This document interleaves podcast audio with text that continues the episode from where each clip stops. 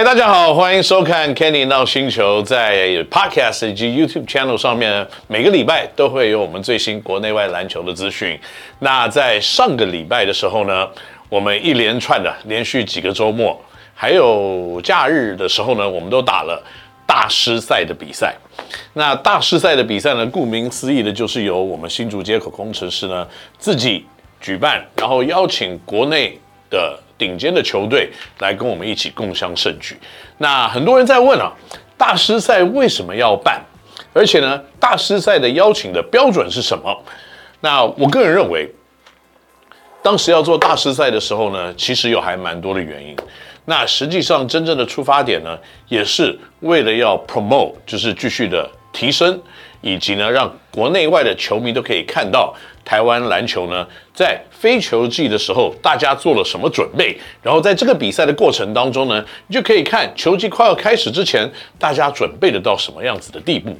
那在今年呢，我们邀请了几支呢国内最棒的 UBA 球队，当然不是没有邀请到所有最棒的 UBA 球队，那也邀请了呢，我们本来。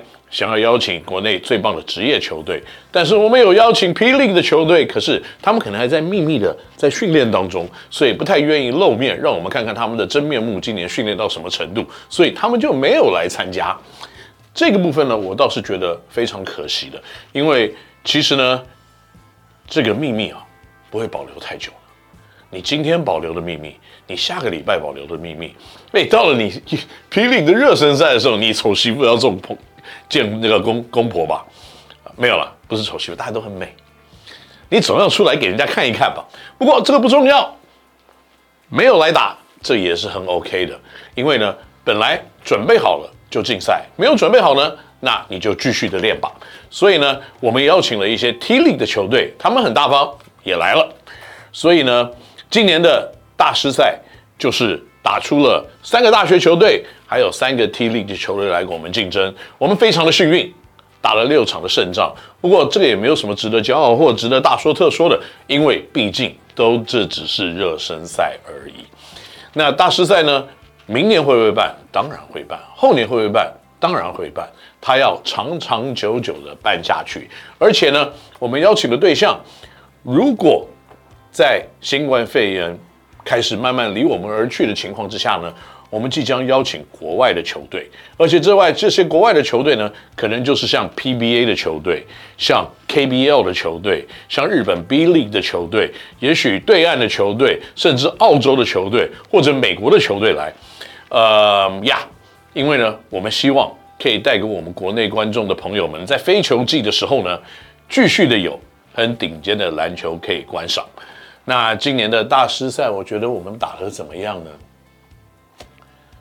对大学球队来说呢，我们达到一定的效果，因为我们的球员呢，在开大师赛开始之前，我们的名单上面只有十二位选手。那十二位的球员里面呢，在开始打的时候，三个人是受伤的。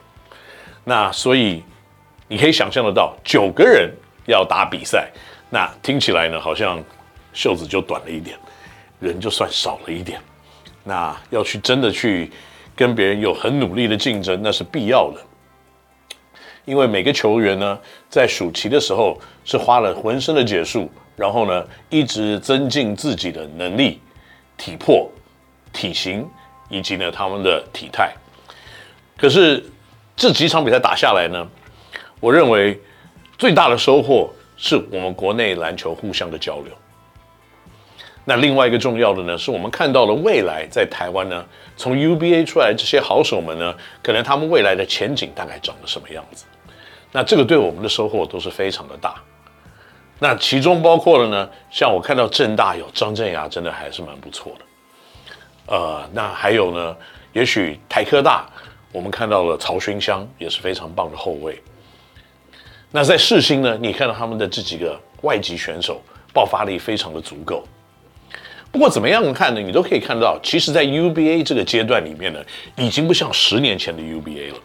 在今年的过去的三年、五年里面，UBA 的执行、它的成长，还有它跟职业球团做分割以后的进步，我觉得是我们国内球迷真的都可以有目共睹的。而且呢，实际上跟他们较量了以后，你就可以看到大学生的心态也慢慢的逐渐在成熟当中，知道自己在这个阶段要做什么样子的事情，而不是呢，哇，我现在要顾职业球队的练球，我要顾我的学位，我要顾我球大学的球队练球。那有的时候大学球队就不练球了，直接在职业球队练球，我觉得这是 no no 的。所以现在的 UBA，我认为是这个环境里面球员可以一步一步的往上提升。非常关键的一个阶段。那看完今年的对战以后呢，我对 UBA 也是越来越具有信心。Good job，大专体总。嗯，那好了，讲完大专这一块呢，就讲到我们在 T1 里面竞争的对手了。那 T1 这几支球队呢，除了台啤之外，嗯，中信是刚刚开始起步。那另外呢，这个台南猎鹰也是刚刚开始起步。所以呢，在竞争方面，你可以明显的看得到的，有源源不绝的体力，有源源不绝的竞争心，但是在默契上面，在组成上面，真的跟我们去年的工程师长得太像了。怎么样像呢？就是有很多问题要解决的时候，他们可能缺乏了互相合作的经验，跟我们去年一样，哎，呃，在对方连续飙分的时候，他没有办法停止自己的损失。哎，这跟我们去年也很像哎，所以呢，一个球队的组成其实并不是这么的简单，并不是呢，你把所有的好手聚在一起的时候，他们 automatically 就会拿下最后比赛的胜利。他们如果没有共同解决问题的经验，没有一起打球的这种分享，其实各自的角色的扮演可能也不会这么的清楚。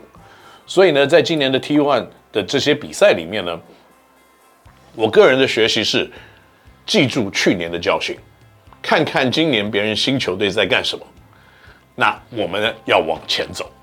那更重要的一点呢，我觉得还蛮历史性的一刻，因为 T League 呢才不到一年就，他们的球队也都是很新的。我们也成为了在国内篮球史上呢第一个以 P League 的身份代表的球队跟 T League 的球队来做竞争。那虽然呢，在第一场比赛的竞争的对象，中信呢，呃，特工队，他们看起来组军的时间非常非常的短，但是他们的年轻的球员呢，拼劲非常的足够，再加上呢，他们可能没有太高的球员，所以我们真的要去攻打他的弱点的时候，其实是还比较容易得逞的。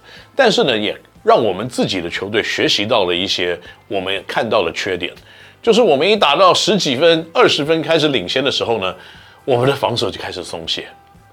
那这个对教练来说是千千万万不会接受的事情。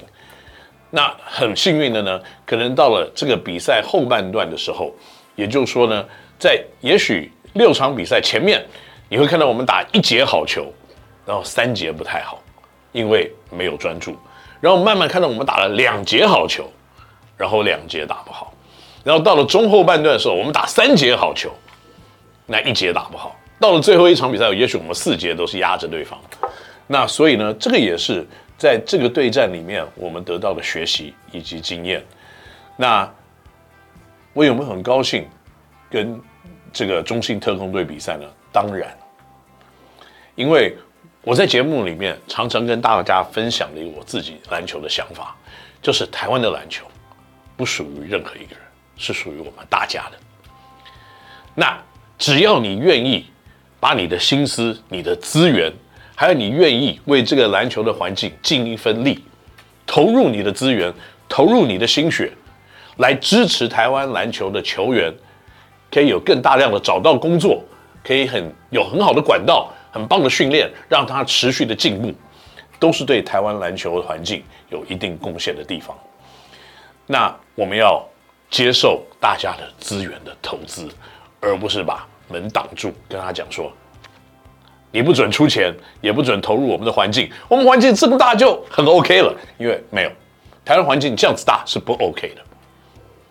台湾需要更多的资源，更多更棒的球员，更多更棒的球队来投入，让一些可能呢很有天分的选手，但是没有机会在别的队坐在板凳。